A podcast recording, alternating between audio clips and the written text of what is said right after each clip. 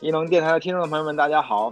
首先呢，先祝贺大家，祝大家这个节日快乐啊！又到了五月份，五一劳动节，这个时候呢，也是一龙电台一个非常重要的日子，就是我们终于又到迎来了我们第六个年头，非常的不容易啊。所以说，今天为了庆祝这个电台的六周年，然后众主播在，尤其是西海岸的主播，这个齐聚一堂，然后在远程的这种情况下，然后一起大家聊个天，准备来一波回忆杀。想想这个六年前的自己都在干什么，然后先大家自我介绍一下吧。啊，大家好，我是彬彬。我是 Monkey Rider。大家好，我是厂长。赛，我是欧巴。我是静。大家好，我是君君。我是你们的老朋友曾老师。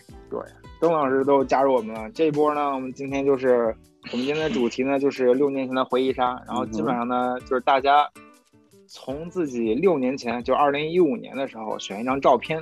然后来跟大家回忆一下当时的自己，然后展望这个，通过跟当年的自己对未来的展望，跟自己现在的现状，然后希望可以有一些新的认识吧对自己。然后呢，那我们就先从俊开始，来俊跟我们讲讲你这个六年前你在干嘛。哎，你这个好可怕呀！你这个突然一下就来了，这没有像暖场吗？这个，哎，大家好，我是静。哎呀，这个静最近今年的出镜率很高啊，就隔了一期又来了。呃，二零一五年我在哪儿啊？我在二 center。大家都在二 center 应该。那个时候大家都在二 center。对对对对。但那个时候我应该是咱们里面比较小的 term 的同学了，应该是。我当时是第三还是第四个 term？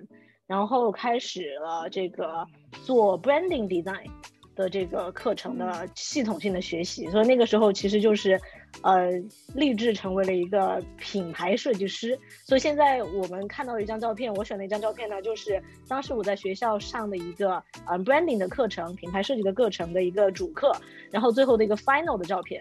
所以说是有四张大的海报，然后一个我记得是三十六乘以六十 inch 的两张。大的 poster 的这个 branding book，呃的内容，还有下面呢一个桌子上摆的是 business card，然后 brand book，然后颜色的选取，然后 video 的制作，就是这一整套这个品牌设计的一个 system 系统的所有东西。这个是我二零一五年的，我想几月夏天，春天夏天的时候做的这么一个项目，做的那个项目，那个时候。我记得特别清楚的是，那个时候我的那个 brand book 的书，它是一本书，是我自己打印的，是我自己在用我自己的打印机，在我原来住的一个很小的车库里面打印的。然后 final 是第二天早上的九，对我当时住在车库里面。然后 final 当时是第二天早上的九点。这个基调是可以的。对我，我当时是晚上凌早上凌晨五点的时候开始打，然后一晚上没睡，做完打印，然后自己还要缝那个书。我记得当时应该是手应该是受了伤的，就很大的血迹滴在原来的第一稿上，然后又开始重新打，你知道吗？然后邻居是不是觉得你那车一直发动力发动了早上五点钟开始就没停，这车怎么还没出来？其实是你的打印机，其实是我的打印机。哎呦，那个时候就是谢天谢地把这这个项目弄完了，然后当时要回去睡了一个十二个小时一天，哇，好觉。那个时候年轻啊。这个这个经历还特别能反映这个大家当时在阿森的这种学习状态啊，感觉基本上每天都这么过，尤其是 final 的时候。对，那个时候现在的对比就是感叹两个事儿，第一个事儿就是那个时候年轻啊，你说一天两天不睡觉，你知道吗？对，现在感叹能留给我吗？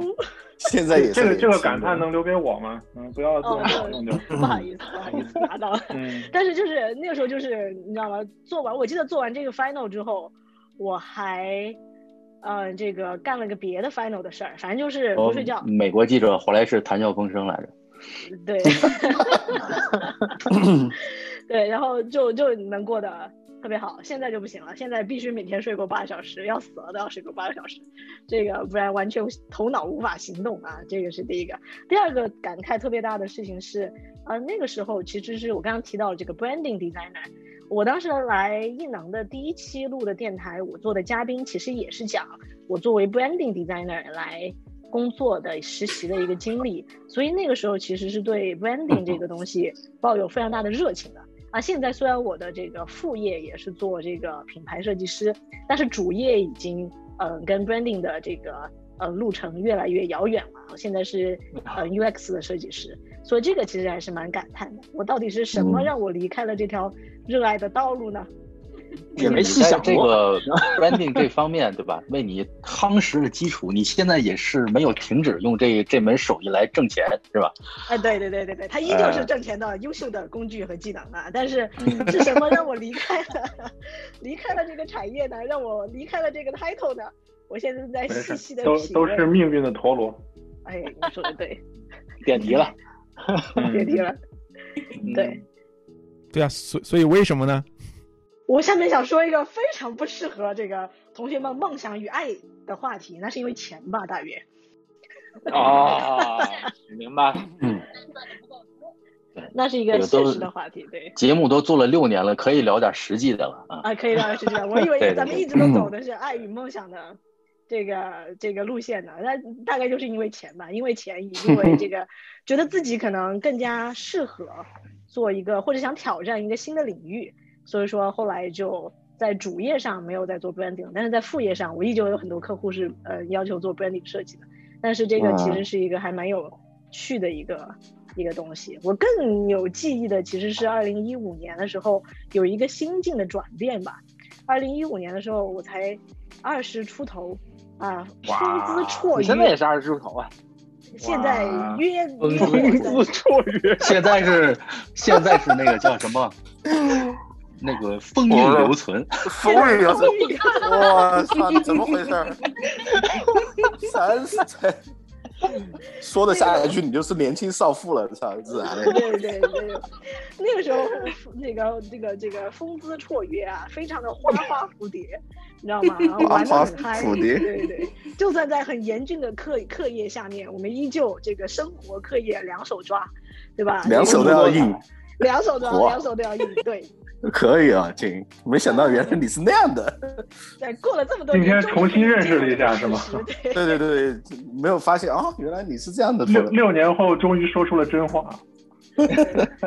六年后揭露了面纱。对，然后二零一五年的时候，确实是一个，呃，像我刚刚说的，就是生活上、心境上，还有在这个学习到工作的内容上面，都有一个很大的成长吧。所以那一年，我其实觉得就是一个转变，因为二零一五年之后的二零一六年是我的爆发式的成长，就是我很多的得奖的项目都是在二零一六年出现的，然后非常非常累，但是就过得非常充实。所以我认为二零一五年是让我看到了一些自己的长处和这个弱项，以及对待生活的态度啊。男人有的时候不是那么可靠，这是我在二零一五年这 你这直接把生活跟男人划等号了呀？我们都没好意思说这又些事儿丰。富又单调，你 没有我我。现在这个话题，我要负责任，我负责任的说一下，我记得当时？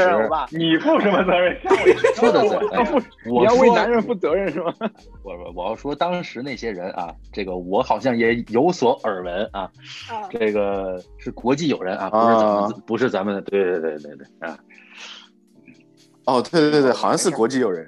啊，对的，那这就想起来这你要说你要说外国的男人不可靠，啊，对对对。哎，外外国的某一些同志还是不可靠的啊，渣男这个是世界共性，但是呢，我们也有优秀的国内外友人啊，大家还是不要放弃生活的希望。端水大师。对，哎呦，画风逐渐跑偏。太好笑了。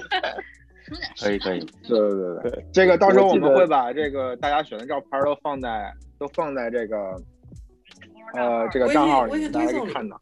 就是这个这个，嗯，对，郑郑郑同志选的这个这个这个照片颜色非常的斑斓，估计是 somehow 就某些方面代表了二零一五年他的个人生活，非常的丰富多彩。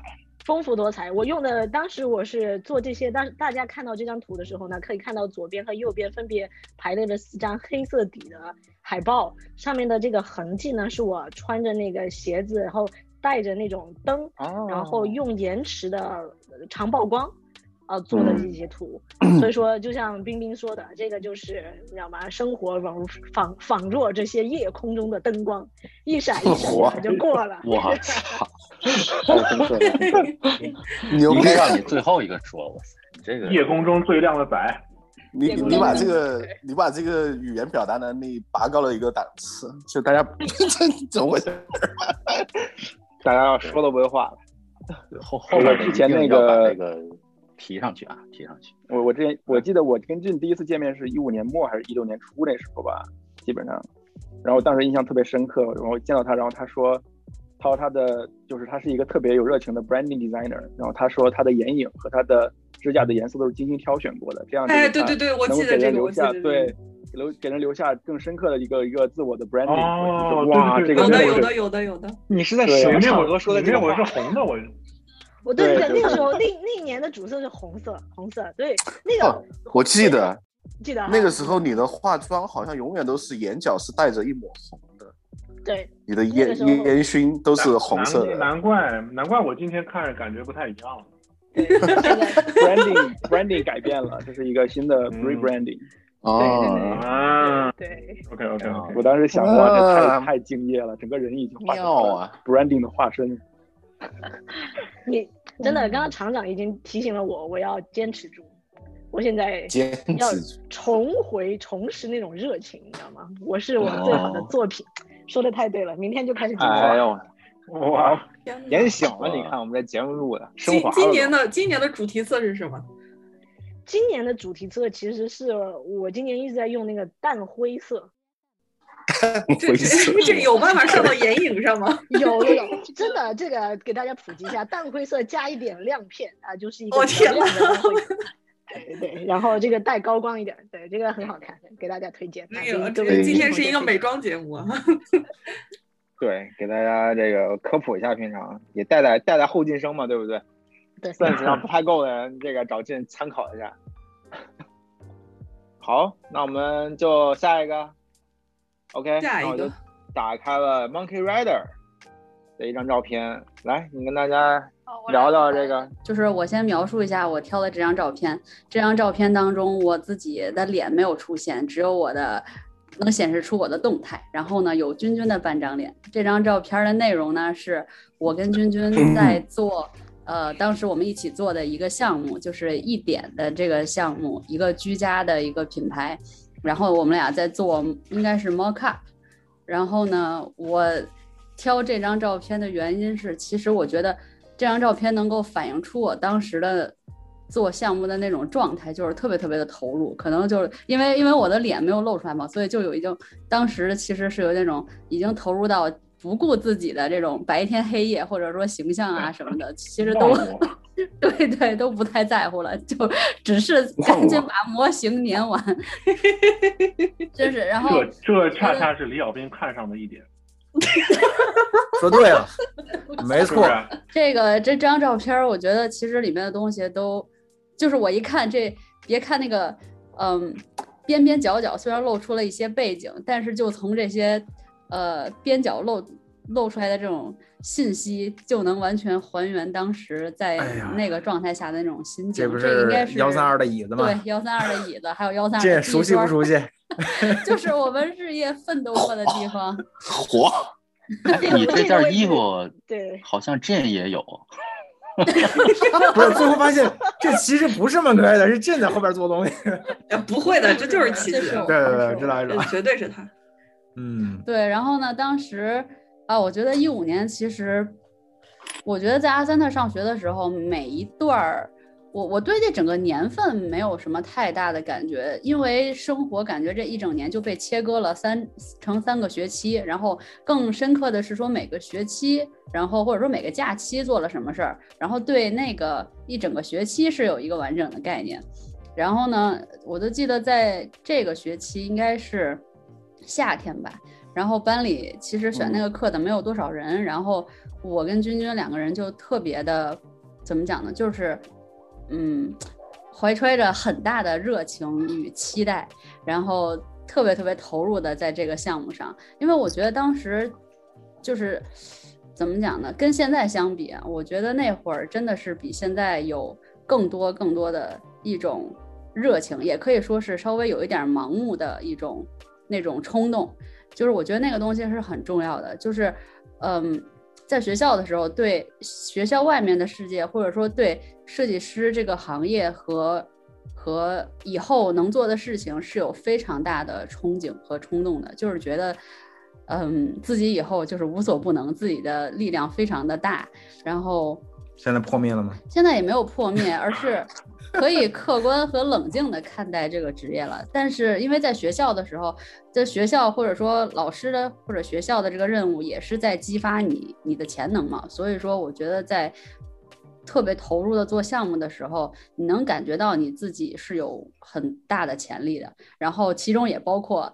可以撑多少天不睡觉？这种潜力，就是现在我觉得，我我一定不会选择。如果让我再来一遍的话，我不会选择那么的，就是不顾自己的身体，然后一直就是熬夜熬夜熬夜那样的。因为哎，你有你有留下病根吗？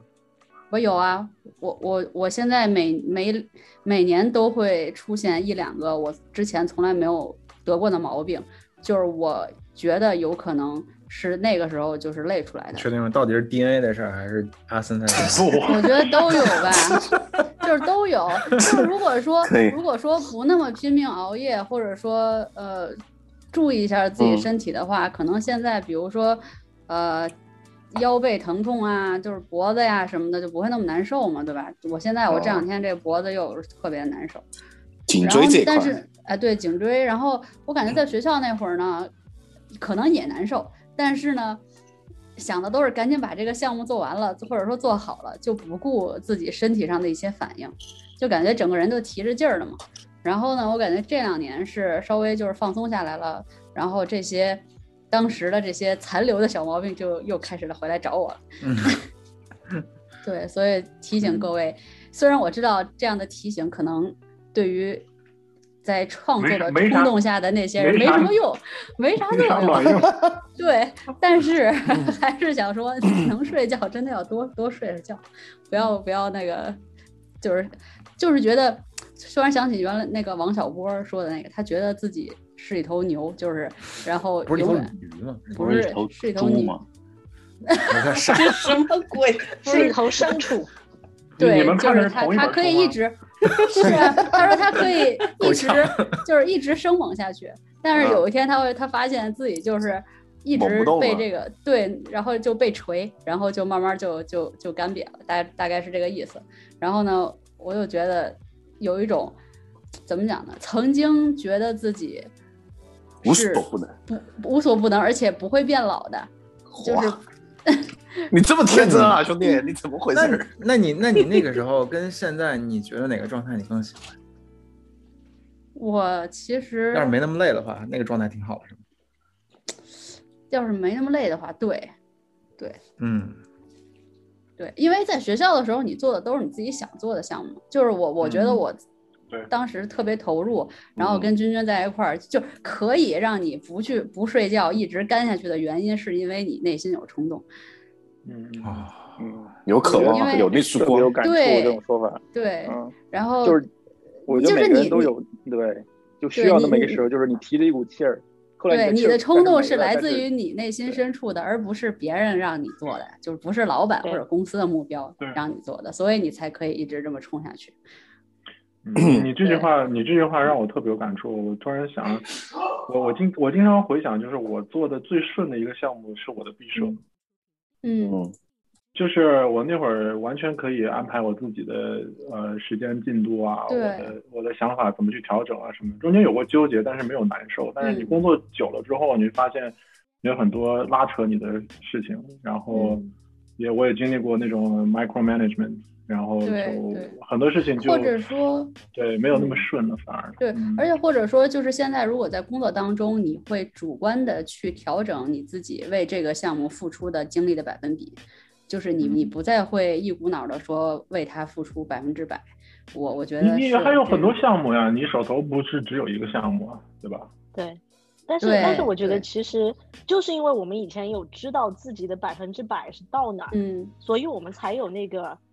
能力去调整自己，对，能够有百分之多少？所以，因为我们知道自己的极限是在哪儿，所以这件事情我特别有感触，就是很感谢二三特这件事情，就是你知道你有一个坎儿，你就是过不去，因为你就是体力精力的极限就在那儿，没错，对，就在那儿。我觉得还是有一个很奇奇妙的一个现象，就是说，都都大家都觉得那个时候是真的是做自己想做的项目，然后是按自己的想法去去分配，而且是百分百投入，但是。其实也离不开当时阿森那种高压的环境，都是不管是周围也好，还是课业也好，都是在其实非常的压榨你的一个整个的一个精力和灵魂，可以说是。所以说，其实从这个意义上来讲，其实你那那个时候是有被逼迫的，不是像我们所说的，就是什么都自己掌控的。可是我们现在反过来讲，就是如果没有那种东西，嗯，反而还逼不出自己真正的真正最强的自己，所以还是感谢这个东西。就这个其实是很有意思，就有没有一种斯德哥尔摩综合症的一种一种感觉？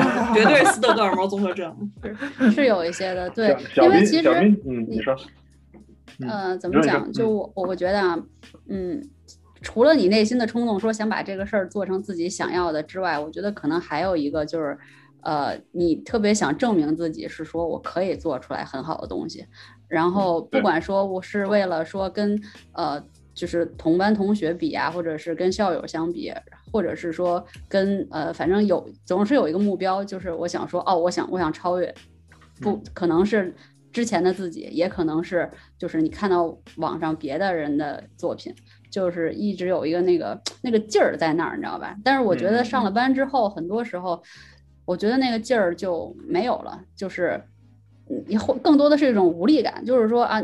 我我我再怎么努力又有什么用呢？反正反正老板他他赚钱不是我的，对赚也不是赚钱不是我的。再说或者说我觉得特别好的东西，然后他不喜欢，我也没有在其他的渠道去做或者怎么样。所以说，我觉得工作之后这两年反而会更多的节省出自己的精力，还是去尽可能的去学自己想学的东西。就是在工作上的东西呢，就是有意识的调整哦，自己可能就拿出。一部分精力去应付它就可以了，我觉得这是状态很大的一个转变。当然，二零一五年其实整体的话，我觉得，嗯，就是除了在学校那么投入之外，呃，生活上也是，哎，不咋地，感觉到年底的时候也是低谷是吧？啊，也对，我觉得二零一五年对我来说也是挺低谷的，就是 感情不顺，然后到了年底的时候，基本上就是属于非常崩溃的状态。然后我记得。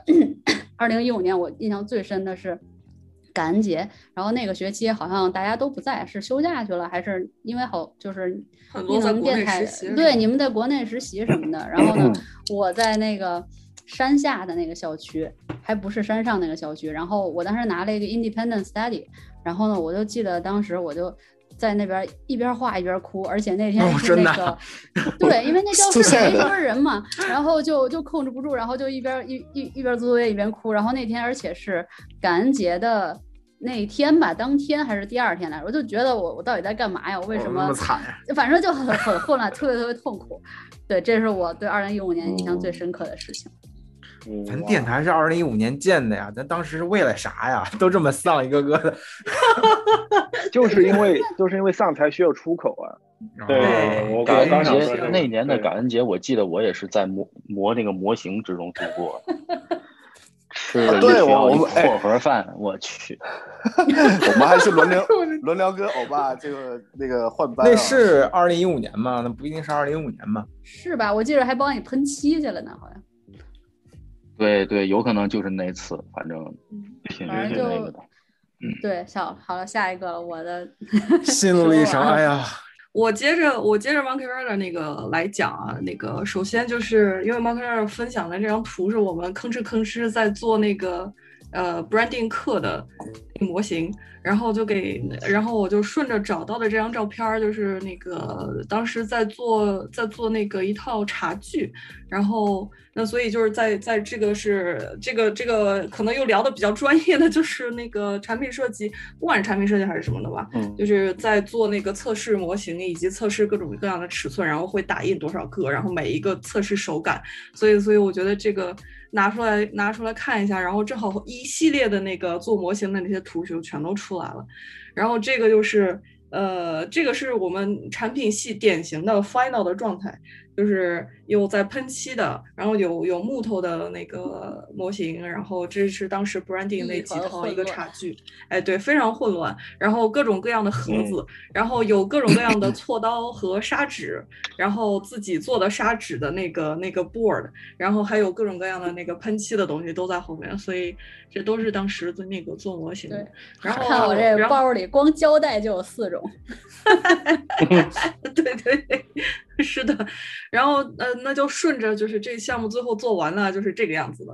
然后墙自己刷，然后 poster 嗯 poster 打印，模型自己做，然后就嗯啊四个啊，后面那两个干嘛的？后后面两个是那个 帮厨保保镖，那两个保镖。我们是，我们是很好的这个外援。哎，是的，是的，是的，是的，是的。呃，老姜在作为一个插画人，帮了产品系非常多的忙，然后呃，帮我们记上课的作业，帮我们帮我们做模型，帮我们拍视频，帮我们剪片子，帮我们这干这干那，帮我们搬东西，然后帮大部分产比大部分比大部分这个产品设计的学生学的都要好。对，那还给我们做饭吃，他们系是有多闲？哎。你看，就是因为学了这些东西，后面都用到了，对不对？哎哎，对，主要是主要是台长当时他快毕业了，然后而且他是这个学期毕的业，所以就真的是很闲，没啥事儿。哦，对，其实我一五年，一五年毕业的，毕业的，对，就是那个春季嘛，应该是三月四月份，三月四月差不多就毕业了。对，对，春季的。我以为，我以为今天今天的那个这个主题，你会选一张那个毕业的那个非常帅气的那张照片，结果你并没有啊？还是你没有吗？随便选，随便选一张。不过我觉得有意思。瘦的。对啊，你那会儿好瘦啊。嗯。我还有更瘦的，要不要看嘛？你别把你高中那拿出来啊。对，然后我还想，我还想讲一下，就是那个刚才 Michael 不是说那个在学校里面做自己东西嘛？然后他，我我记得整个在四年的学习生涯里面，Michael 特别纠结，到底要选呃，到底是继续要做产品，还是要做娱乐设计？然后，然后他就在一五年春天这个学期，我们一起上 Branding，然后他还自己去上 Toy Design，然后这个是他做的那本那个那个那个 Pop Up Book。做出来之后，对，哎，对，做了好几本，我有一本，还还有说，这个学期简直是奠定了我的职业生涯呀！哎，是的，是的，是的，是的，对，我就看到这个，我就觉得现在非常符合你的整个现毕业之后的一个职业生涯，现在也在做做玩具设计师，所以所以非常值得拿出来讲一讲。嗯，这个是阳光明媚的加州啊，然后，然后一个少女是吧？哎，一个少女，对，贴着字，把自己把自己的梦想贴在贴在墙上宣传。一个四天没有睡觉的人，把梦想贴到了玻璃上，对梦想也没有那么认真吧？感觉。OK，嗯，还还有，先把学校的讲完啊。学校讲完，我我顺着讲一下电台的事情。学校那张照片，那张照片应该叫晒梦想。对我这叫 M 二的梦想追逐。嗯，因为回回头给改名。然后这个我想说一下，这个对我跟小兵的冲击还蛮大的。这张照片是那个我跟台湾的同学 炫，我们我们在在桥上，然后当时好像是华人同学会吧，组织的一个那个庆祝中国年的这么一个活动，所以所以就把我拉到那个呃桥上，然后给大家呃给给美国不对，应该叫叫叫非华人的老师跟同学写送福字，然后写他们的中文名。啊，就是这么一个场景，然后，然后这张图冲击比较大的是，当时我在给右手边中间这位老师写名字的时候，我不知道他是我们那个毕业班的那个老师，然后，呃，在一六年，我跟小兵他是带着我带我跟小兵的毕业班的老师，然后因为意外，然后，嗯，在四月份我们还没毕业之前，毕业前两周，然后意外去世，对。然后我我我在哪一年啊？在毕业后几年，然后在翻那个照片的时候，突然翻到这张，我就发现哦，原来一五年的时候有给有给老师写过那个写写过福字，写过他的名字，然后就就是人已经不在了，但是照片都留下来了，就这么一种感觉。哎呀，因为今年今年我们还有一个产品的老师。我估计都不仅仅是陈明老师吧，就是因为可能也教过 trans，他是那个他教过我，对教过我，对对对对对 Gaylord，对，所以就老爷子们，哎，真的是真的就是且过且珍惜，同志们。嗯，对，这是学校的。然后，哎，看看啊，再讲讲电台成立的事儿吧。电台成立，呃，这个这个我记得是 M 二他在实习，哎，不对，是是是赛，是那个是台长，他已经去工作了，我记得。然后拿回来这一个一个的那个小小，没有，这不是我当时的，是啊，对对对对对，是我拿了很多小的模型。对对对对，然后。摆了这一排，然后后面后面那面墙上就是就是那个五一里大家奋斗过的黑板，黑的黑的封块贴墙上，然后上面有各种各样的那个电台发布第一期的海报，就是最左边 做的那个，然后那个异能电台特别那个呃那个那个那谁那幅画来着，呐喊那幅画，然后做的这个好像也是我们当时做的一个 poster，然后最右边那个。冰冰特别打引号的文艺的那张图，在阳台我的妈呀，啥时候呀？哇塞！这个在二零一一年三月七日。哎呦我操！现在正靠着窗台抽烟，兄弟，你还坐在地上？是的，是的，是的，是的。好，我这这块可以过去。啊，也没关系，我把这块截出来放大给大家看啊。然后，然后在这个这张白纸上面，上面写的是我们那几期节目的一个安排，上面还写着什么 trans 要邀请谁，然后什么什么什么节目要邀请谁的这么一张非常草的一张节目规划表。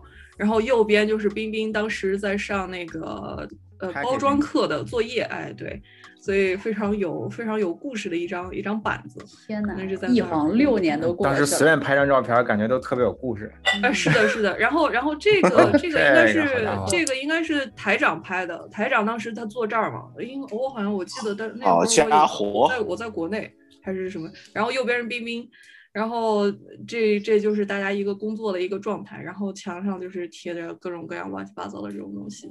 对，这个时候是在做。哦，这个时候你是在做那个椅子，就是那个，然后你也在做家具，哎，对，哎，对对，好像是我们俩都在做家具吗？不是吧？不，不是，不是，这一五年的时候。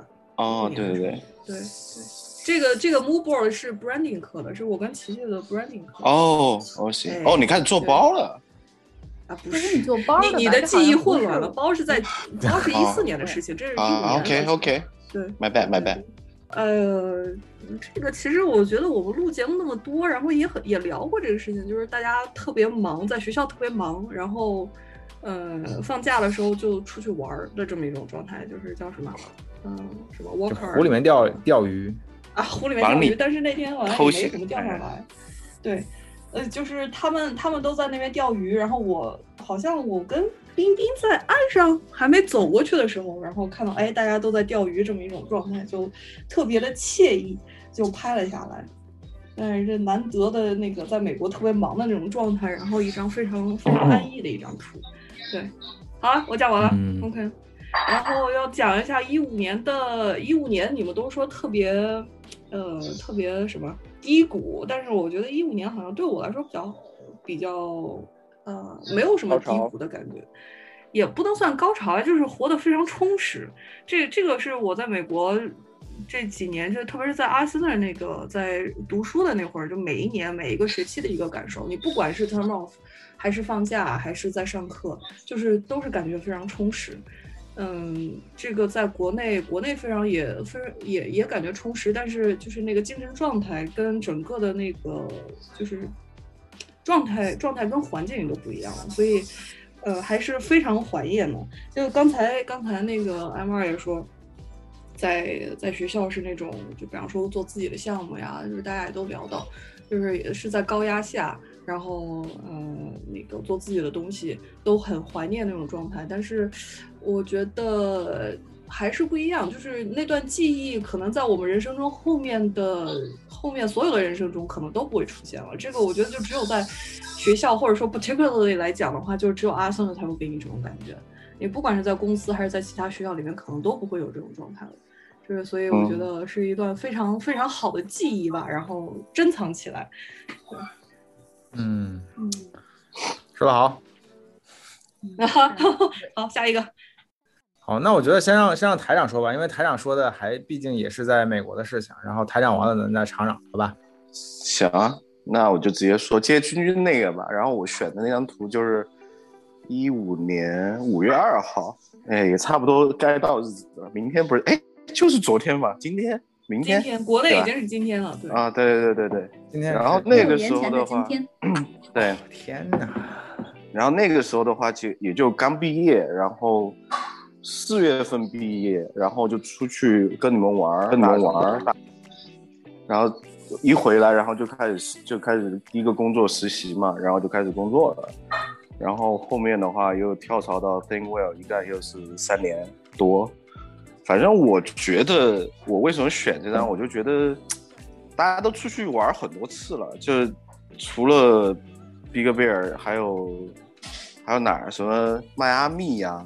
乱七八糟，哎，其实迈阿密也不是二零一五年了，是后面的时间，一一六年，一六年的时间。对对对对，反正那几年还是大家玩的都比较，就是什么 Death Valley 啊，什么对，然后你你们不可描述的 Vegas 之旅啊什么的。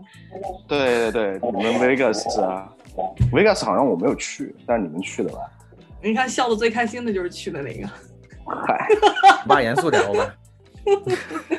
哇塞！然后那个时候，我记得这个在被坑。这个是住住在刚好是大熊湖开车进来的第，反正应该是第二个那个 village。对对，然后里面就是大家，就是大家大家都归于生活嘛。对，我现在周末，我现在周末找个人都找不着，我感觉。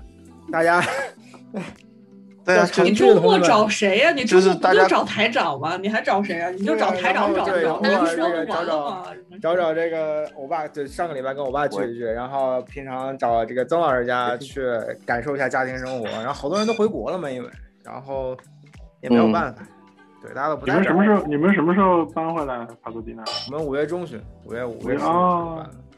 因为我觉得说现在只只要这去工作了以后，其实你的所有的这种所谓朋友出去玩啊这种你都不好约了，而且大家的生活状态还有对吧工作状态，而且那个时候上班就大家都还比较平稳一点，就很规律，朝九晚五。那你说现在我的生活方式和工作状态又变，所以说也不是那么容易就可以大家约得上，所以说我觉得还是比较怀怀念那种大家一起去玩这种。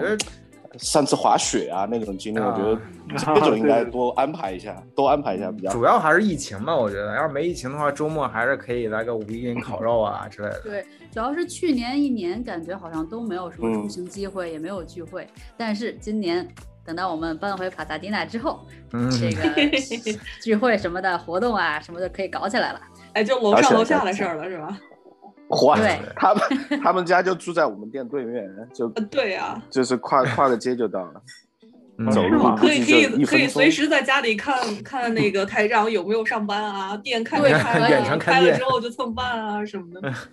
我觉得，而对这个距离也确实是一个，就像我们现在住在西边儿，然后感觉去一趟东边，其实就是除了周末的话，那平时就基本上不可能了。那如果住的近点儿的话，晚上还可以组个什么游戏局啊，什么随时可以串个门什么的。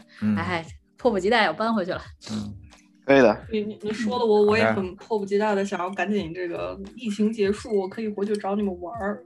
安排起来，来嘛，对吧？好吧，有暑假活动安排时间久一点啊。对，那时候的这个生活累归累，这个大家之间的这个互动跟关系活动还是对很紧密，这个嗯，还这个是可以继续下去的，朋友们。好的，好的，我分享完了。好，好，Happy Part，Happy Part ends，这么一个愉快的部分已经结束了，现在转到下一趴。也没有，厂长来。呀，嗯，不要搞，不要搞得那么，我觉得这应该是一个开心的，开心的，是是很开心，是挺开心，是开心的聊聊天。来描述一下你的照片，分享一下我那个我的一张照片，就是一五年的照片嘛。然后这个呢，就给大家形容一下，大家如果能看到照片，就如果看不到的话，呃，这这是一就是一个大概是四乘四的一个四平米乘四平米的一个小屋。啊，然后呢，一个非常老旧的床和一个完全不能用的脏的不行的沙发，以及一个开不了的电视和和一个缺了个腿儿，你看缺了个腿儿或者缺个轮子一个椅子吧，反正就是屋里啥也用不了，然后还缺了个玫瑰花，然后在那个窗户有一个特别小的窗户，特别小的窗户上面有一个绳儿，然后那个绳子就是挂衣服用的。而且这个床，而且这个这个墙是非常的斑驳，就是不是白的，也不是灰的，它就是很花。应该这应该是白的，只不过没那么白，变黑了。对，这个电视感觉是二十年前的，是一个特别老旧的那种，还是那种像一个盒子一样的电视。然后这个这个地方是哪儿呢？这个是上海的一处特别老的房子，然后一个就是，嗯，我估计起码也得有四五十年的一个一个。就是时间了吧，这个房子啊，特别老，久的。对，然后这个房子就是一个我是一五年的时候在上海住的地方，就我觉得这个形容为蜗居应该是应该是不为过。它是一个本来就特别小的一个户型的房子，然后呢，它是一个复式，然后楼上就这么一个小的房间，然后我跟其其他三个互不认识的人就就是合租在里面，大概是这么一个情况啊。然后当时。对，然后当时我选张照片，就是我要选我一五年印象最深刻的，或者说最能够概括我心境的一个照片，我就觉得只有这张是最能够最能够概括当当时的这种情况的。就是你当时是干嘛呀？当时实习呀，当时在上海实习。啊。对，当时我是去上海实习。快赶上惨惨屋了。对，特别惨。然后我当时去上海实习嘛，然后实习了之后，呃，当时在很短的，就是在去了之后没多久，就跟当时的这个女朋友分手了。分手之后，然后我就对，然后我就 一气之下，我就自己拎着所有的东西，我就出来了，就是自己就跑出来。跑出来之后，我根本就不知道我能住哪儿，知道吗？完全没有住的地方。然后我当时就联系了一个我其实都已经不是很熟的一个朋友，但是我只知道他在上海，我就说我现在我现在就是没有地方住了，你能稍微让我去你那儿，就是就是挤两天嘛，然后我再找找房子。然后我去了那个地方，他住在一个就是住在那个地方嘛，就特别破的一个地方。然后我去了之后。正好他楼上有一家人要搬走，然后我立马就直接就住进去了。我当时也没有想说选什么房子，就已没有，就当时没有想任何事情，就已经没有也没有时间也没有心思去想任何事情。然后我就直接就住进这个房子里了。哎呦，这个故事听上去似曾相识，我操！哎呦我天！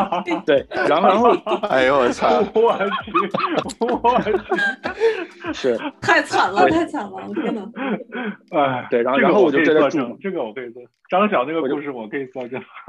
没有张张这个，我帮你待会儿可以给你讲你的故事。对，但但是我其实主要讲的其实并不是有多惨，而是我觉得就这个这种东这个照片很好的概括当时一种就是。怎么说呢？一个心境吧，就是我觉得在阿森纳的整个人就是一种特别压抑，一种特别把你逼走到一个特别角小的角落的一种情况下。我当时一五一四年末去的阿森纳，然后一五年整个一年，其实我觉得都是一个特别特别压抑的一个状态，就是因为不光是忙和累，其实我觉得内耗。但是当时我觉得去那之后，我的自信心是是受到了其实比较比较大的一个冲击吧，就是就因为我当时去的时候是很自信的，但是去了之后发现自己基础啊什么的，其实。都不是很好，而且我主最主要的是，我当时我所就是相信的那一套想法，就是在老师眼里是完全不入流的，他们就是根本就看不起我，就根本也就给给我很低的分啊什么之类的，就是在评奖学金的时候，然后我当时就特别挫败，也特别就迷茫嘛，就是我当时我就是是来了来了这儿，然后就是说最后自己的价值就是自我的认同被贬低到这么一个地步，到底是为什么？对，就是这种感觉。然后反正当时一五年整个一年都是，无论是。最开始到到年末，基本上就是一种情况。但是我觉得那个那一年也是我就是在压抑到最最那个底的那个时候，然后在爆发爆发的一个前夜吧。所以我要一六年就爆发了。对，一六年就是完全就是就是我除了对我除了做课课课里面的那个东西做项目之外，我没有任何想法，我没有没有任何的任何的追求，也没有任何其他的就是憧憬。我想了这一件事情。就是我要找到实习，就是这么一个卑微的想法。我觉得想起来就特别可笑。就现在大家可能都一五年吗？是啊，一五年你是第几学期啊？那是第四到五学期结束吧。哦，我觉得那块儿那那段时间确实是，就是找实习是特别关键。是啊，应该是，但是我跟我跟曾老师在上海实习过了之后，然后你你等于又去了上海。对，我又去了一次。对对对对对对。但是当时去这个实习 其实是非常无奈的一个选择，因为我其实第一是我那时候并不是特别需要实习，第二是这个实习是我当时投了很几好几家，结果没有一个要我的，就是甚至就是那种我觉得可能都不是很行的都没有要我，就是我，所以说就整个就是特别特别挫败一个一个一个时候。然后后来我回来之后就是就是想我一定要找到一个在美国的实习，就这么一个想法，就就没有任何其他其他的这种这种所谓的怎么说追求吧。就我我想说，其实就是那时候现在想起来就特别可笑嘛，因为实习感觉是多么。微不足道的一件事情，但是那个时候感觉就像是不是啊，没有对学生来说这个太是对于对于当时当时来说就是，所以我想说这种反差嘛。但是那你说它是重要，但是它并没有重要到是说你要付出一切去仅仅为了一个实习，就是你这么去想的话，其实我我不同意这个说法。但是我我觉得在那个情境里，大家为那个的付出就是。就是很重要的呀，那个东西对于阿森学生来讲就是哇，你得你得还原到当时的那个情境。我我就是还原到当时情境，而且当时这种想法是非常真诚的，非常真挚的。对呀，对。但是但是但是我想表达的意思是说，现在回头来看的时候，其实我觉得阿森亚者生活真的是把你的人生的，就是怎么说呢？就你前面的路是完全给收窄到了一个非常小的一个孔。对。就你只能看到说，我一定要穿过那个孔到。到那个孔对面的那个亮光那个地方去，你就人生的目标就变成了只有这一个。我觉得可能是国际生特有的吧。我就在想，如果一个美国学生，其实他不一定有咱们这种收窄的那种感觉啊，因为咱们是只有。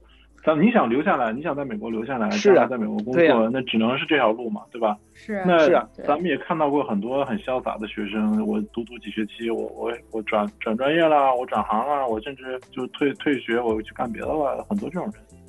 是啊，我我。但但对我们来讲，其实我觉得这条路基本上是一个大家都大家都有经历过，大家都可能基本上必经的一条路嘛。如果你有这个这个目标的话。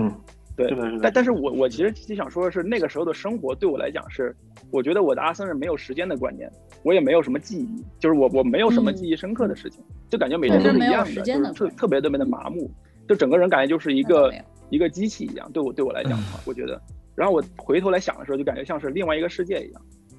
就是说我其实说这个并不是想说那时候多么不对或者多么痛苦，其实不是这个不是重点，重点在于我在想，就是到底什么样的生活是。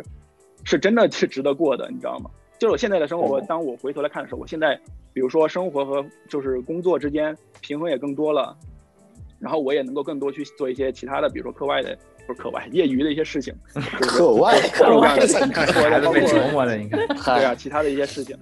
但是那个时候的生活的话，你就只有一个单一的目标，然后你追的就是那么一束光或者一一点光，那个时候的那种激情。但是同时又是一种极度的压抑，和现在的一种就是说你可能是比较宽松，但是其实你并没有那么笃定你想去哪儿的这种感觉。我我很多时候我都在回想，到底哪一个是生活真正的样子？有有，因为我以前看那个电影嘛，是，可是你要选择哪一个呢？是不是？这是可以自己选的吗？是可是可以自己选的吗？这是一个问题啊！你可以两个人可以对比啊，不一样啊。对啊，终于终于在六周年上升到哲学的上升了。这个因为因为我之前那个，因为我之前看那个，我我有一部电影我特别喜欢，就是我特别有感触，就《爆裂鼓手》嘛。哦，就是里面就是其实他就说。对啊，他就是那个那个老师嘛，就是一个特别恶心的，就是在特别严厉的一个老师。你要你要你要做到极致，你就要对变成魔鬼。你要把你要把对你要变成魔鬼，你要把灵魂出卖给魔鬼，你才能够达到真正的你想要的那种境界。不然的话，你其实是在 其实只是在空想，就你只在想啊，我以后要成为一个什么大师或者怎么样。但是你不做到那样，你就没有任何机会。所以到底你是在过什么样的生活？我觉得阿森瑞，我觉得就是一种把灵魂献给魔鬼的一种生活。但那种生活是值得过吗？现在想起来，其实你身体也坏了，颈椎也坏了，嗯，是吧？但是，但我这个，但我仍然是觉得的，因为，因为，嗯，不知道，我我个人来讲，我觉得是我我自己是觉得值得过的，因为我觉得原来在大学里学设计的时候，我其实很向往那样的生活，就是我觉得你真的想做设计成才的话。你一定会身全身心投入，或者说经历一番这样的洗礼，或者是一番历练。但是国内的大学什么之类的环境都没有让我能达到那样的状态。你不能说国内大学，你说你的那个大学，我我我的大学没有，是我的大学。哇，正确，你说的是，你说是对的，你说是，我也同意，就是说你需要经历。我我是自己选的。一段一段是都我们都是自己选的嘛，就是你需要经历那么一段，而且你回头看的时候，你觉得那时候你做的这些东西，造就了你现在的你自己，是吧？不管是你当时作品给你带来一些事情，然后导致你职业道路发生转变什么，那个都是必不可少的。但是如果让你回去继续再过样的生活，再过几十年，你愿意吗？再过几十年不愿意。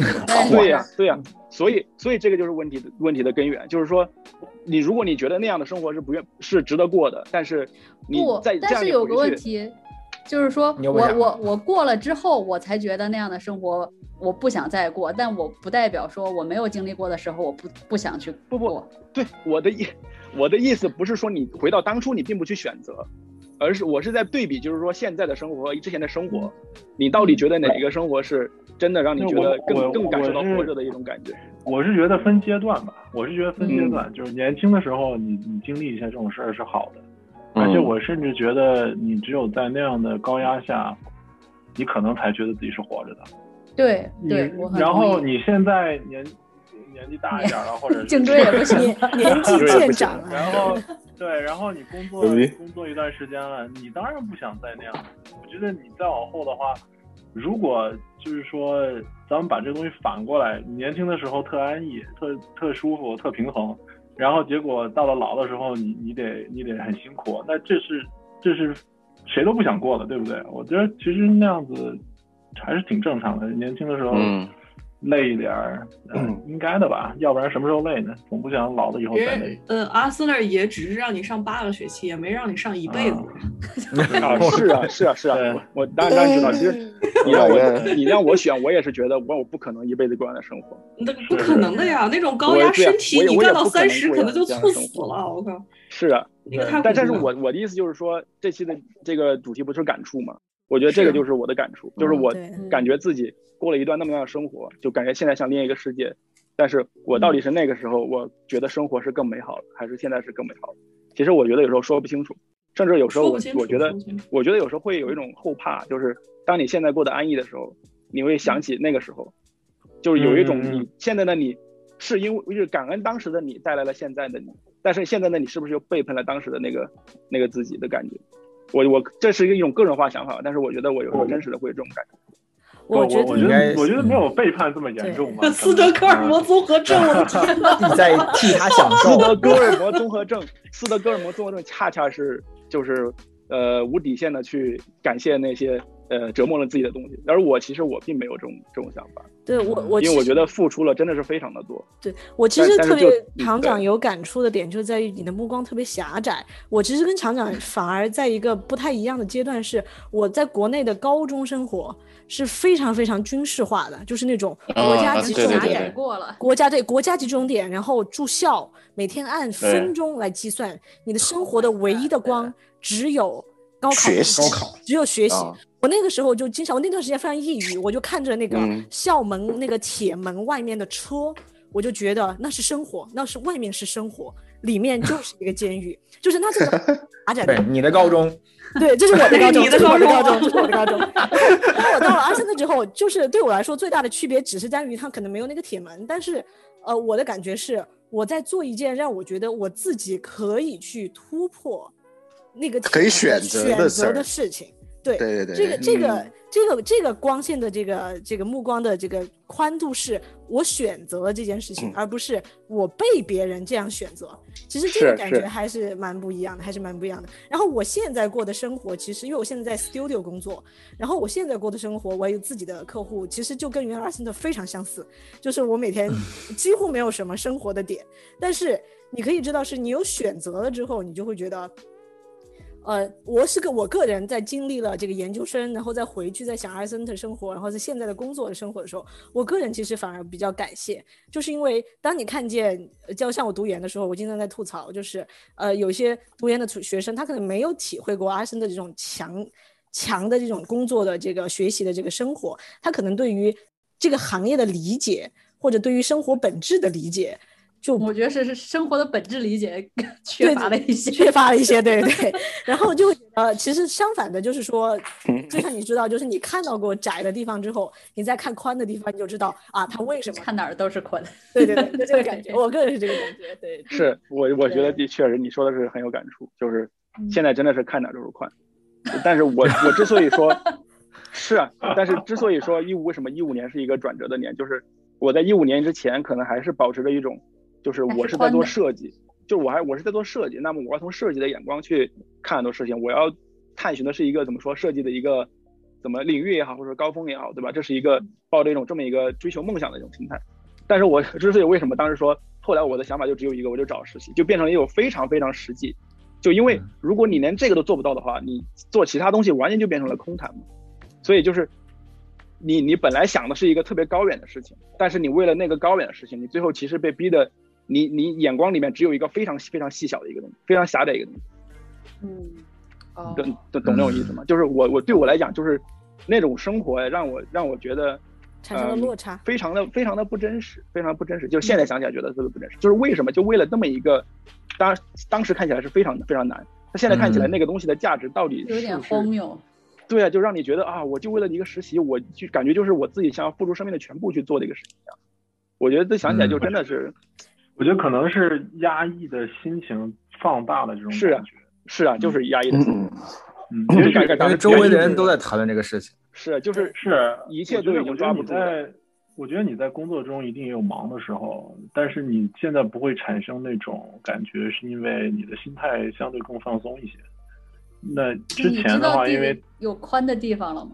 对，站在一个宽的地方看对你，你之前可能做的东西也是很忙，就是我说的是那种啊。呃，实际的物理上的那种状态，就是你花了多长时间在这件事情上，然后以多大的一个投入的状态去去做这件事情。我觉得可能在你工作中一定也重复了一个这样的一个状态，你也加过班儿什么之类的。但是你之所以没有产生这么强烈的感受，心理上的感受，是因为你现在心态比以前放松。我我是这么觉得的。我觉得还有一个是，现在没有逼到极端。对，现在有选呀。现在你让我加班，我觉得我没必要加班，我为什么加班？对，是我知道，我知道。但是我的意思是说，你你之前你刚才说啊，实习这么微不足道的事情，然后我我好像为此要付出生命一样。我觉得这这种感受是因为你当时的心态带来的，而不一定是啊是啊，物理上的那种投入的时间也好，努力程度也好，我觉得可能跟那个并没有划等号，不一定划等号。我的意思是，嗯，对，就是觉得压力大，嗯。嗯，对，反正就就是就是一个一个敢分享一个感触吧，我觉得，嗯嗯嗯，反正我觉得一五年对我来讲真的是，就是怎么说呢，一个特别不真实的一个一个年份，嗯。嗯，行，差不多这样吧。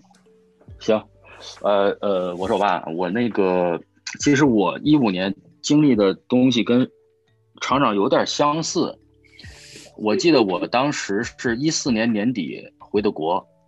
然后当时回国的时候，心情也是，嗯，还还没没定下来的感觉，因为当时也是在找实习的阶段，也是在找第一个实习，然后就是，呃，不知道能去哪，然后呢，呃，美国这边当时没什么好机会，然后然后就是在在等待那个国内的是不是有机会，然后然后我就回国了，到了国内之后吧，在家待两天。然后有一天突然这个，呃，在在我们家冰箱上面发发现一张那个肿瘤医院的病历卡，然后然后呢，我就我就当时也没多想，我就说这什么东西，我就然后我就拿着就问我爸妈，我说那个啊这这什么呀？谁谁谁得病了嘛？然后然后那个他们就有点有点尴尬，然后看了说啊这个就是你妈是那个查出来有点问题，然后说这个。呃，那个还没想好怎么告诉你，就就就暂暂时没跟你说。然后，然后我当时有点懵，然后我就其实我我对之前我就觉得这个东西离自己比较远，我没有想到这个东西。嗯。然后呢，然后我就我就后来就是就问了一下嘛，说那个呃，就是你妈已经那个做了手术了，然后然后这个后面准备要那个化疗是吧？要要开始这个治疗。然后呢，我就说 OK OK，那咱就积极治疗呗，对吧？就是这个，呃，这个可能这个情绪有点激动吧，但是但是也还好吧，就是说反正就是按部按按部就班的这个这个回应嘛，对吧？嗯。然后然后呢，这个这是这是我一五年的一个一个基调，然后呢，我就那个呃，后来也也去过医院，就是那个就是陪床啊什么的，然后，嗯，呃，然后也拍了拍这张照片是在我家那个门口，是一个北方萧瑟的冬天啊，然后有有这个没有树叶的这个树干树枝啊，然后还有一个这个老的这个王府的一个墙，是吧？然后然后当时可能感觉，哎，对，就这个是北方独有的雾雾霾天气，对对对，对。然然后然后就是，反正心情肯定不会好嘛。然后就那个，呃，后来后来就是收到一个邮件，收到个邮件说，就之前也是特别碰巧联系了一个，就是在那个在宝马的一个，呃，一个一个认识的人。就是我在学校在做做模型的时候，他正好是来学校看见我了，我看见他了，我就跟他搭了个讪。然后呢，我说你帮我推荐一下呗。然后。正正好人家就给回复了，就是一个不经意的一个事儿，然后就人家给回复了，说这个这个可可以来，然后我就我就当时就问这个，呃，这因为他们说实话，当时这个实习工资也很少嘛，然后我就说这能不能加点钱，然后人家就没消息了，然后人就没消息了，然后过过两天我也不知道这到底是什么情况，我是下学期回不回回美国呢是吧？然后呢，结果后两天。收到一个邮件是卡尔刘给我发的邮件，然后这我是大学时候在国内这个画手绘练的那书，嗯，这人给我发了邮件，我一看，他说那他说那个就是啊，我们这边那个就是还是希望你过来，对吧？这个一块儿一块儿学习学习，做做汽车，做做产品什么的都都有帮助什么的。然后看那我那我去，这个我觉得钱也不要，对我我觉得哎操，那那我去，对我愿意去。对，然后我就跟那个，我就跟那个，我当时有个女朋友嘛，我就跟她说那个，我下期不准备回美国了，我说那个，我在这边实习了，然后我去看你一趟吧，然后，然后就就订了去深圳的飞机，然后去去找他，去找他，然后去那个呃，反正在他们家住了一天，我我也没没定多待几天，我就觉得反正过两天以后也不是不见了，对吧？就就去。这个这个打个招呼什么的，对吧？然后还跟他爸他妈都见了，他们家的人，这个这个吃个饭，喝喝点酒什么的之类的，觉得觉得还行，是吧？可以交交心的，对对。然后我就那个，我就我就回回来了。然后后来我就过两天，我就动身去上海了。反正嗯，实习的话，就其实就是可能跟厂长也有点相似，就是一开始也是。呃，在摸索的阶段吧。然后虽然我之前在国内工作过，但是在呃，在在这个就比如说宝马这种比较一线的吧，然后他他一些要求什么的，我开始我也是达不到。然后而且我开始就是反正就是做了一些外事，然后后来又呃又做自己的项目，然后做一些内饰什么的。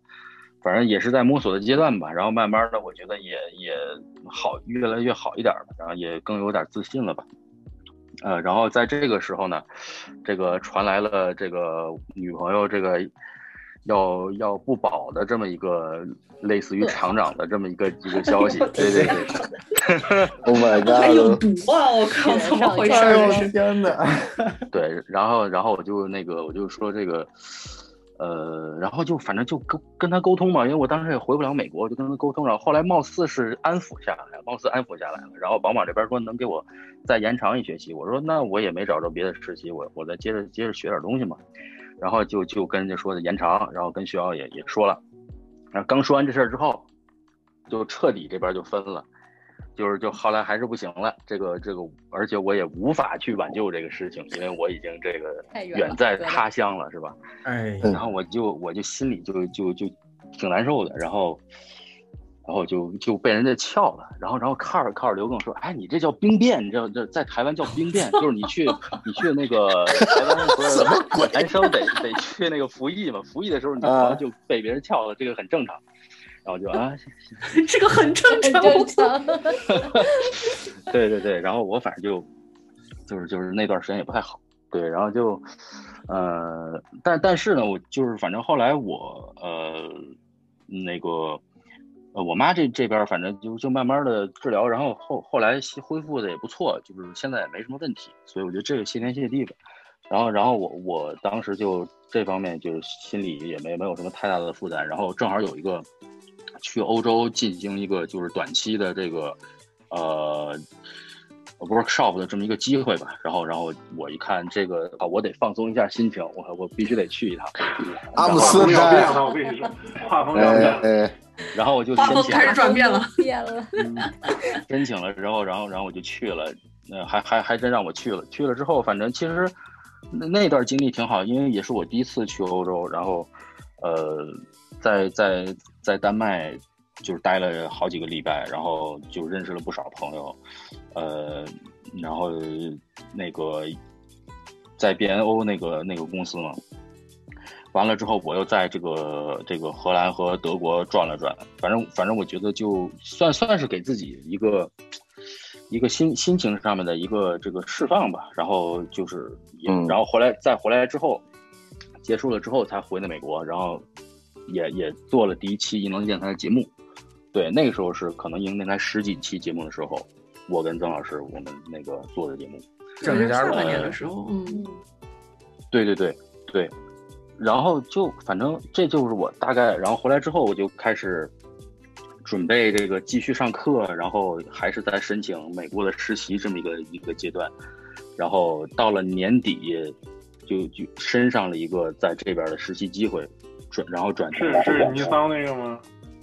对对对对对，嗯，对，做了一个 Nissan 的那个那个那个赞助的项目，然后完了之后，最后那个就是有幸可以去实习一下，然后然后那那然后就是那个学期我也是是我毕业的一个学期，说一六年就毕业了，一五年反正整个就也也是一个比比较比较对比较坎坷的一个一个阶一个阶段，对，然后反正一六年。也没说就就多好，但是就是正常毕业了，就没那么丧了。对，然后那个 也从这个也从失恋中走了出来，对吧？然后这个 认识了更多的朋友，对这个觉得挺一六年之后，反正慢慢的就也是好起来了吧。然后到现在，反正毕业毕业了，在这边毕业了，嗯，五年，然后也。参与了一些项目，也有一些慢慢的发布了，就是虽然没有什么说特别大的作为吧，但是就就一点一点的，还是一点一点积累吧。这个也是现在在考虑的，就是说，呃，今后是说是在在这边继续干，做一个这个相对比较，嗯，设计师这种为主，画图为主的这么一个事情，还是说。回国可以，啊，参与到更高层的这个决策之中，做一些 可能自己话语权更多的东西，这么一个一个。我我插一句啊，要想回国做参与参与更多的东西，早点回来，别再晚几年回来还是纯画图。要回早点回，早点回来占坑。是这个肯定回去不会，肯定不会找，就是在特别。初级的这种了，因为肯定的呀。对对对，这个说白了，岁数也不小了，也也不想再再走这条路了吧？就是，而且而且这么多年积累，其实工作经验也挺多的了，其实是可以谋到一个还不错的职位。呃，但是就是取决于你自己到底想过怎么样的生活嘛。所以说现在就是在这么一个阶段上，我也没觉得有太成功的地方，但是。呃，就说你着急嘛？现在毕业后的人生才刚开始啊！不要不要觉不要觉得自己年纪大啊！欧巴永远二十五。哎，但是因为我我在出国来阿森纳之前，我已经工作了四五年了，所以说这个抹抹掉不算，就是二十五。嗯，所以所以我，你说国内现在很多的这什么三十五岁这个定律，不知道你们听没听过啊？就是这个。三十五岁，你要在这个互联网公司，你要是没升上去，你就很难有机会了，或者你就就失业了。这种这种这种东西也是存在的。所以说，就是反正现在到了一个需要去更多的思考的一个阶段，对，就是这么一个现状吧。对，哦，我就分享这么多。嗯嗯，挺好，精彩。挺好。对我，我觉得欧巴，你跟我不一样的地方在于，你一五年好像是走开始越走越宽的一个开始，是吧？对，但我但我一种是我是我开始开始收窄的一个开始，就是不一样的地方。我我觉得我爸这个经历，那个讲完了之后，就觉得阿姨的身体好了，这是一件非常可喜可贺的事情，感觉万幸万幸的事情。对，我就对我听到听完的感觉就是。这个厂长愿意为之付出生命的实习，怎么在你这儿怎么这么漫不经心啊？拿到，因为因为不是是比起来 都不重要了，都都真的不重要。没有，因为可能对厂长来说，那个就是他的头等大事，但是和如果 说每个人的头等大事不一样，对对就不一样。其实是一样的。其实我我相信那个曾老师，我们那时候就是我们也都是。找一个实习非常难，然后也是削尖了脑袋要找那这么一种情况，所以说我我很理解理解。我我可以，我我可以我可以续一个故事，就是当时我跟我一五年的时候，呃，你们说的很多事儿让我想起来，我都我都忘了一五年之前都发生什么事儿。其实那一年我过得也很丧，尤其是尤其是第一个学期应该是，我记得我那学期车坏了。摔断了鼻子，然后在摔断鼻子的基础上，我还没有去动手术，然后把最后第一个内饰模型给做了。然后那课我是跟张晓一块儿修的。然后对，你说你那会儿这个感恩节在那儿很悲催的磨模型，我我想起来，我不记得感恩节了，但是我记得那那个学期结束的那是一四年底，那就一四年底。对对对，然后那就是 Industrial Day 那天，周四的时候，我还在往喷漆房里面冲，就是最后最后一周的周四，我还在往喷漆房里面冲喷我那几个件儿。然后那时候那个呃，从我们那个做模型的那个小房间去到喷漆房路上，刚好是呃，应该是 Illustrator 他们的那个展览都是在走廊上的，所以我得穿过那些穿的特别漂亮的人。嗯嗯。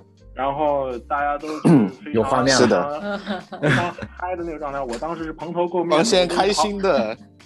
对我那天，我那我那会儿是已经连续好几天没睡了。然后，呃，就是我能想象，我能想象自己身上有多味儿。然后这个就是喷漆打磨那些脏活儿，所以就是当时觉得自己很不堪，你知道吗？就是在在在那些人群比起来的话。然后我当时鼻子还是断的状态，就是没有去做手术。然后，然后后来是终于把那个模型给做完了。中间犯过好多错误，我觉得也是算是积累一些经验嘛。然后，呃，那学期结束之后，同时修了一个呃 Viscount 课，然后那个课的老师是那个当时奥迪的老大，应该是。然后他在那个课上有意无意的跟我提了三次，就是说我们要招实习生。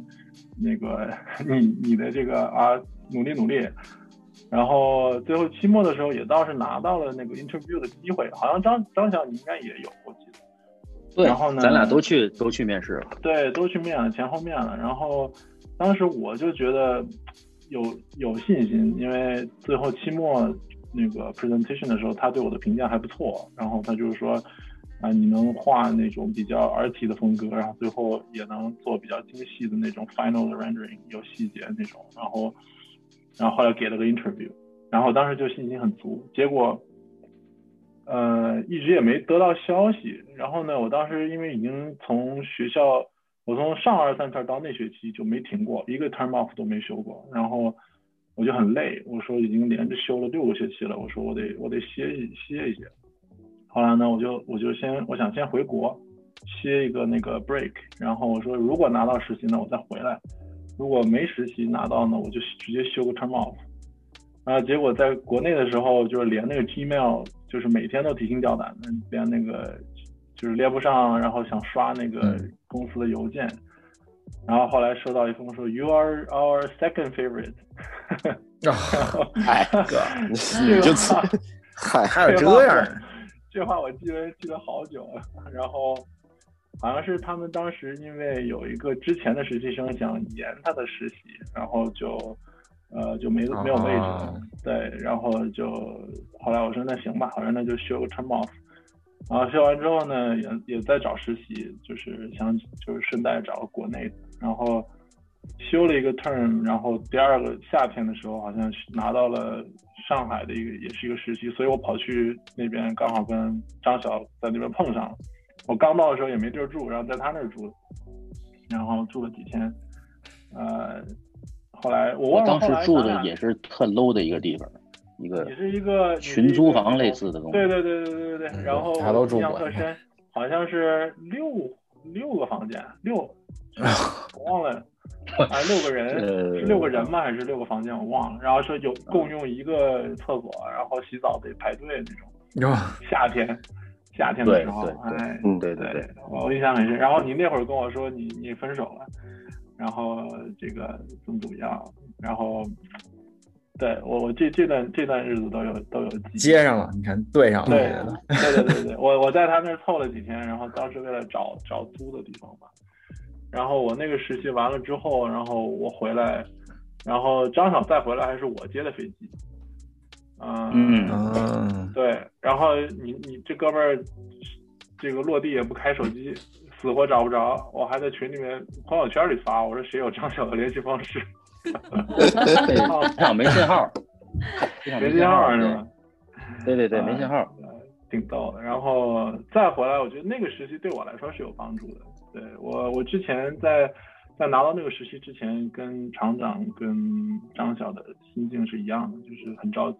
而且那会儿我已经是第六个 term，第六个 term 修完了，我觉得再不拿实习，我就我就很晚了，很紧张。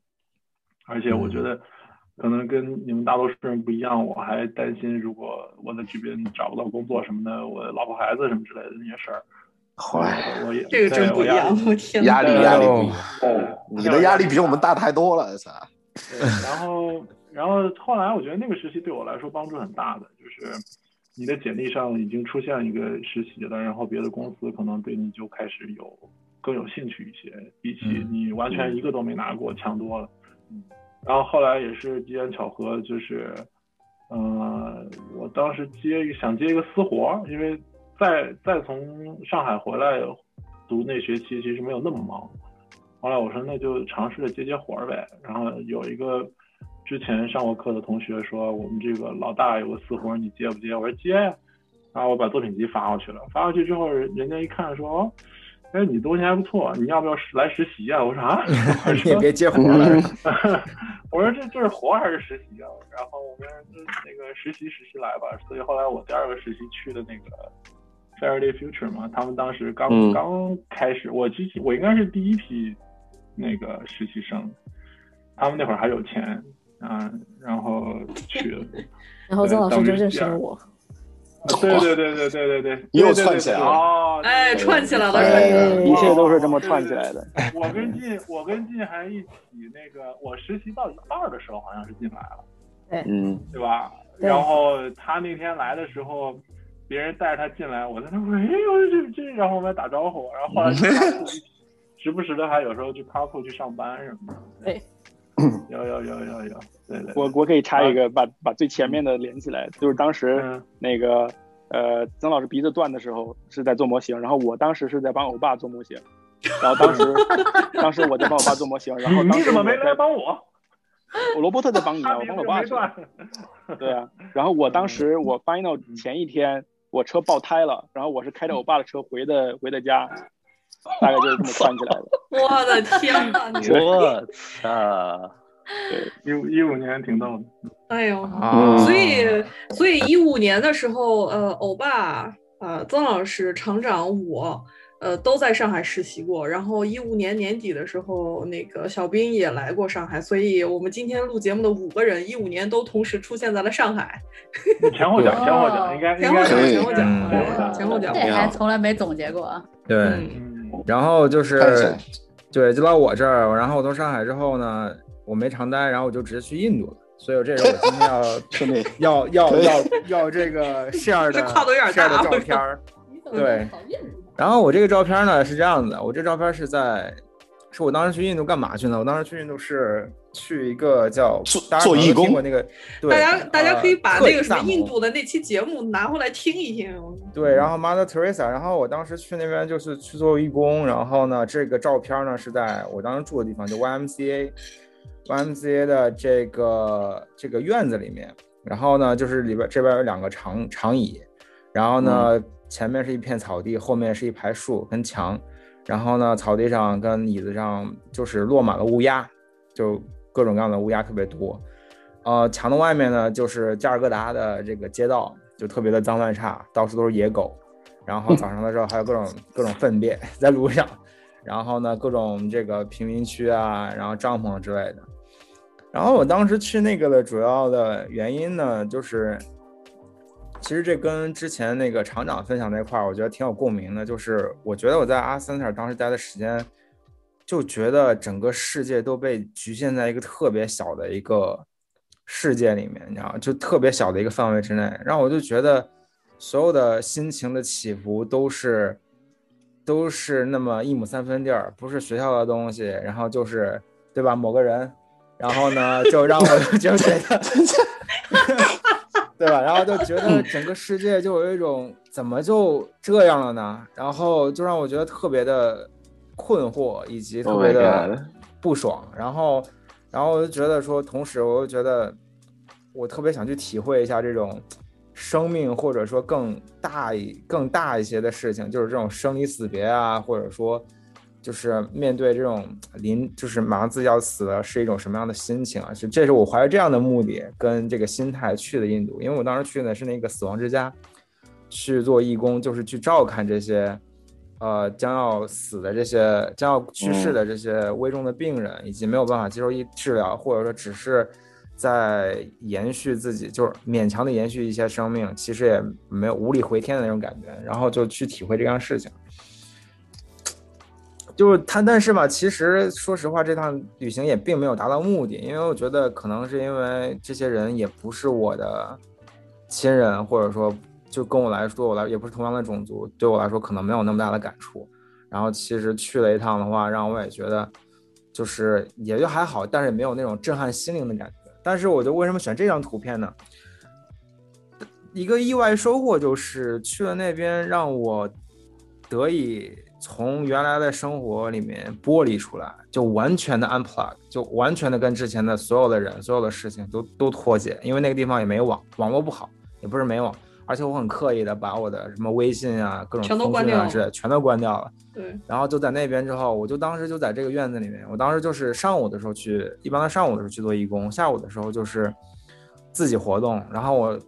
有的时候去市里面转一转，在加加尔各答，然后呢，有的时候我就拿本书，就在这个院子里面去，去去看会儿书啊，然后去真正的跟就是独处一段时间，然后因为这个地方就特别的特别的神奇，就是加尔各答是一个特别糟嘈杂的一个城市，然后但是墙内墙外完全是两个世界，墙外就是特别嘈杂，到处都是人，到处都是狗，到处都是喇叭汽车喇叭的声音。然后这墙内的话就特别的安静，然后也没有什么人。虽然你在里面能听到外面的声音，但是就完全两个世界。就让我得以怎么说呢？能够思考一下自己的这种生活，就觉得其实我跟在座的各位有个很大的不同是，你们去阿森纳都是抱着热爱去的，你们是由衷的热爱设计这件事情。其实我觉得我一个很大的问题就是我没有特别热爱的东西。其实这么多年了，我觉得也不要再骗自己了。这个对这个东西的确是没有热爱。这个不管是做的是这个什么工业设计啊，还是交互啊，说实话，有一说一，我觉得我并没有真的，我对它不讨厌，但是我并没有真的说对这个东西有多么的热爱。但是我觉得这也不是因为它是设计，我只是对很多事情，对大部分事情都没有什么热爱。所以我觉得这也是我一个特别大的问题。那当时呢？所有人怎么说呢？对我的评价就是觉得我这个人特别的 chill，特别的放松。因为我觉得想了想吧，不是很 care。对，因为我不是很 care，就这个东西对我来说，我并没有说对他要付出什么百分之百，还要付出生命，对对他没有或者什么的期待。对，然后我就觉得我始终保持一种付出百分之七八十的努力，然后做这个事情就好了。所以这也是为什么我当时并没有熬夜，我当时会按时睡觉，我当时会十一点的时候准时睡觉。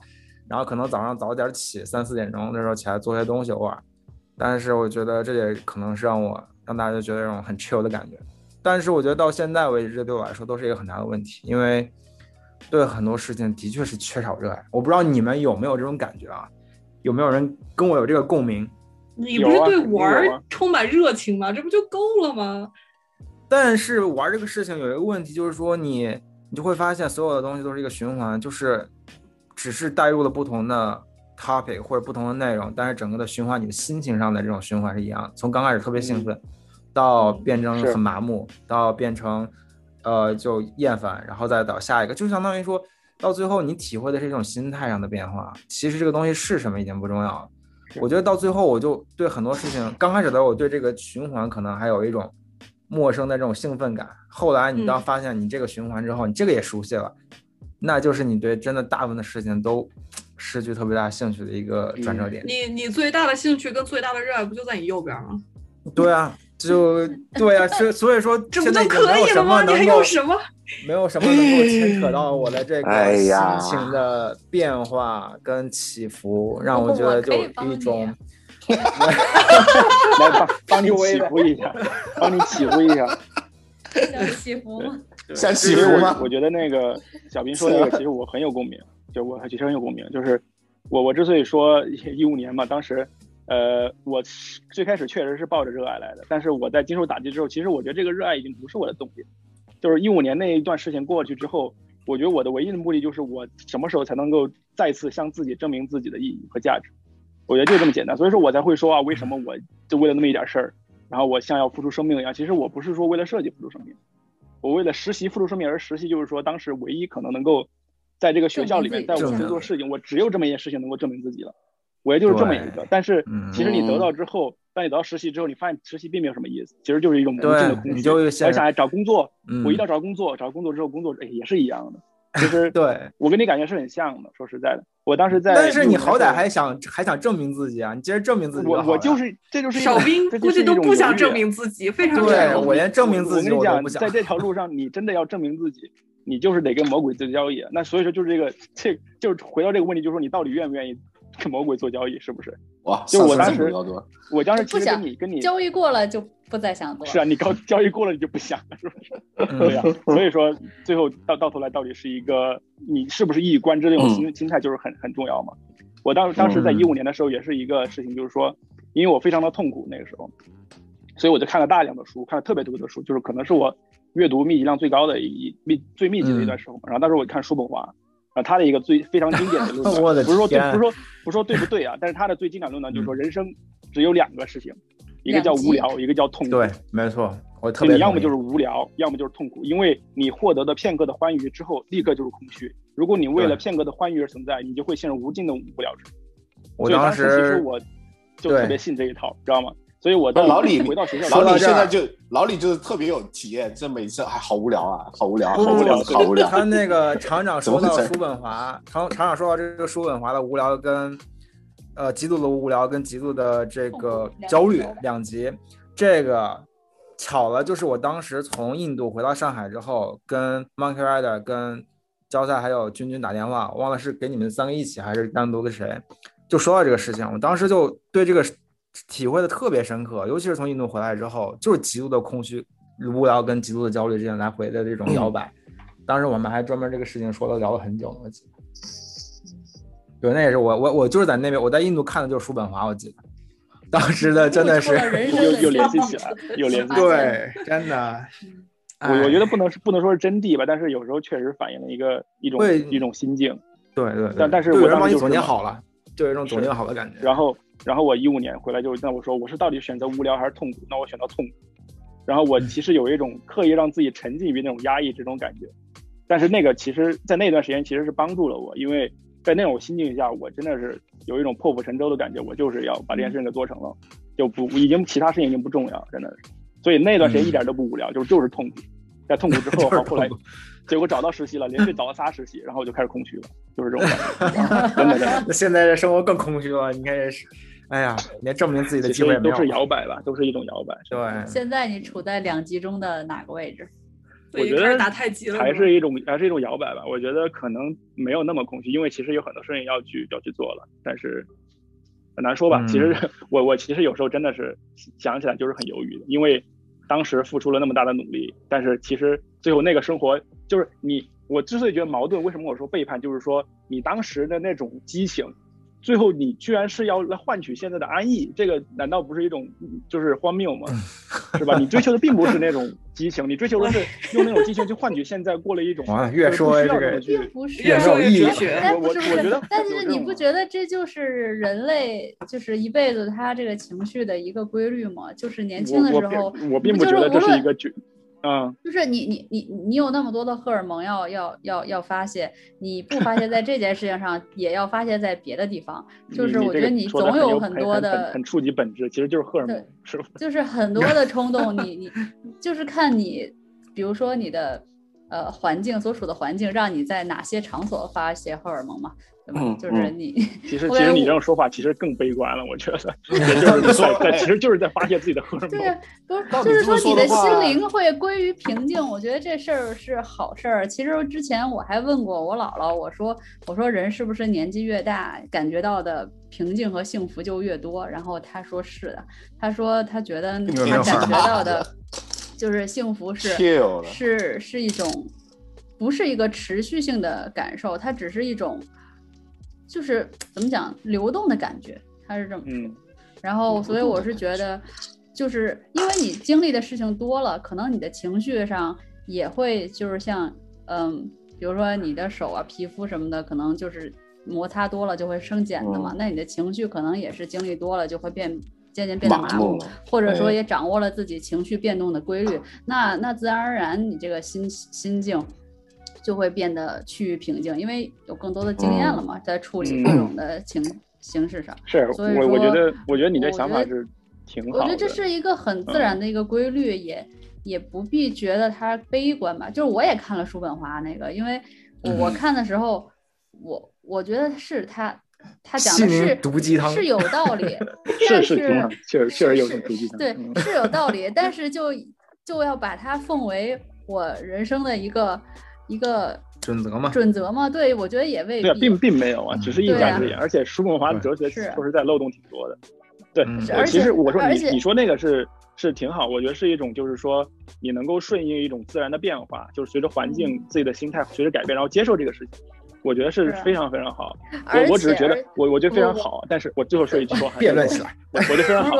但但是我只是觉得辩论，我只是你还是说完行吗？对我只是觉得，就是说我还是持一种保留意见嘛，因为不管是叔本华也好，还是你刚才说的啊，你就虽然见了变化，最后你的心情是过于平淡的，我觉得这个东西其实都是可以去商榷的，所以我所以我才会有这种感触吧，就是说到底什么样的就是真谛是才是真正的幸福，是吧？就每个人都追求这个，有的人可能觉得你你就你就这样就好了，是啊，但是其实还是一个摸索的一个过程，包括现在的经历也是一样的。